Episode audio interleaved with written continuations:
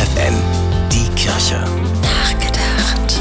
In Frankreich gehen die Menschen seit Monaten auf die Straße, um gegen die Rente mit 65 zu protestieren. Bei uns haben vor wenigen Wochen Ärzte und Pfleger gegen schlechte Arbeitsbedingungen demonstriert. Die Gewerkschaft Verdi ruft regelmäßig zu öffentlichen Protesten auf für eine gerechte Bezahlung. In vielen kleinen und großen Orten in Niedersachsen gab es heute dagegen ganz andere Kundgebungen, Kundgebungen des Glaubens. Denn heute war Fronleichnam.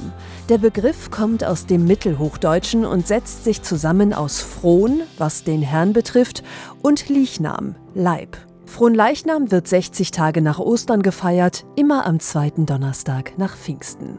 Feierliche Prozessionen, geschmückte Altäre unter freiem Himmel, aufspielende Musikkapellen, Kinder, die ihr Kommunionoutfit noch einmal tragen, das ist das typische Bild an diesem kirchlichen Fest, vor allem in katholisch geprägten Gegenden. Denn die Botschaft von Fronleichnam ist, Gott ist nicht nur in der Kirche zu finden, sondern im Alltag bei den Menschen auf der Straße.